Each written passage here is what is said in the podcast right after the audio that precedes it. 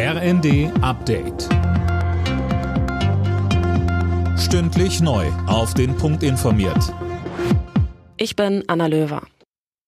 Die Verhandlungen über eine Feuerpause im Nahostkonflikt stehen offenbar vor einem Abschluss. Nach US-Angaben haben sich Vertreter Israels, der Vereinigten Staaten, Ägyptens und Katars über Grundzüge für ein Abkommen geeinigt.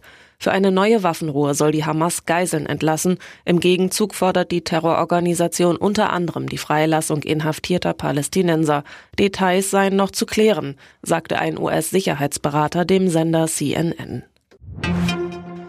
Vor dem Beginn der erwarteten Bodenoffensive in Rafah hat die israelische Armee einen Plan zur Evakuierung der Stadt vorgelegt. Das Kriegskabinett soll nun darüber entscheiden. Seit Kriegsbeginn sind mehr als eine Million Palästinenser in die Stadt im südlichen Gazastreifen geflohen.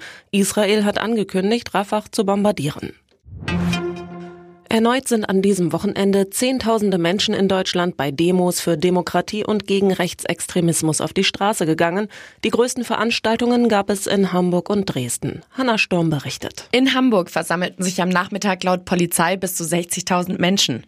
Fridays for Future hatten dazu aufgerufen, viele Verbände, Vereine und Gewerkschaften schlossen sich an. Es war die bereits dritte Großdemo in Hamburg innerhalb weniger Wochen.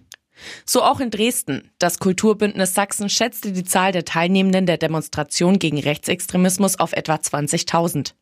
Bereits am Samstag demonstrierten in Stuttgart laut Polizei bis 9.000 Menschen. Der öffentliche Nahverkehr wird ab heute bestreikt, und zwar in Wellen. In allen Bundesländern außer Bayern hat die Gewerkschaft Verdi zum Warnstreik aufgerufen, überall an unterschiedlichen Tagen. Streikhöhepunkt soll kommenden Freitag sein. Heimniederlage für Borussia Dortmund in der Bundesliga. Durch ein 2 zu 3 gegen Hoffenheim hat es Dortmund verpasst, sein Punktepolster im Kampf um die Champions League Plätze auszubauen. Außerdem spielten Frankfurt Wolfsburg 2 zu 2 und Augsburg Freiburg 2 zu 1. Alle Nachrichten auf rnd.de